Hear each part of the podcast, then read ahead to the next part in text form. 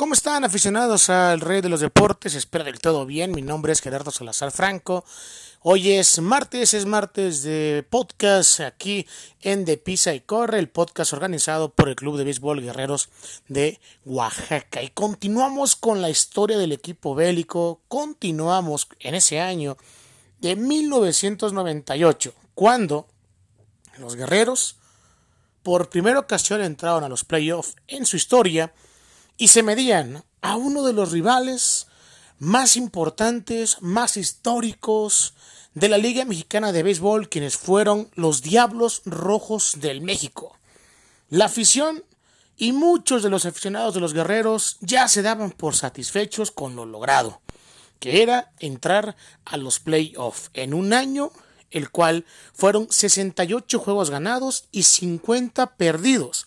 Mostraban un esplendoroso punto 576 de porcentaje que le daba en el tercer lugar de la zona centro y el quinto de los 16 equipos en la Liga Mexicana en ese año.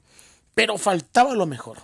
De acuerdo al formato de la postemporada, a los guerreros les tocó enfrentarse a lo que fue el segundo mejor equipo de la liga.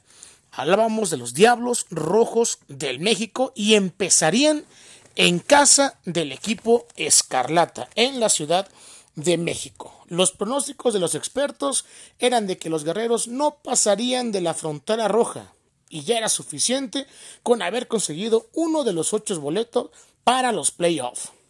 Al inicio de la contienda, se vinieron a tierra los pronósticos de los sabios del béisbol, sobre todo cuando los inspirados guerreros dejaron el camino a los que parecían invencibles Diablos Rojos del México por cuatro juegos a dos y la guerra se tornó más fuerte cuando Nelson Barrera declaró que ya les habían ganado a los más difíciles, palabras que fueron tomadas como insulto por los siguientes rivales quienes fueron los sultanes de Monterrey y que querían venir y aplastar a los guerreros en la siguiente ronda. Recordamos muchísimo esa serie contra Diablos y recordar ese home run que conectó Nelson por todo el jardín del centro y derecho al zurdo joven Víctor Álvarez, el cual le daba prácticamente el pase a los guerreros de Oaxaca en el ya extinto Parque del Seguro Social, una serie en la cual sin duda queda en la mente de todos los aficionados bélicos en esta historia que ya está por cumplir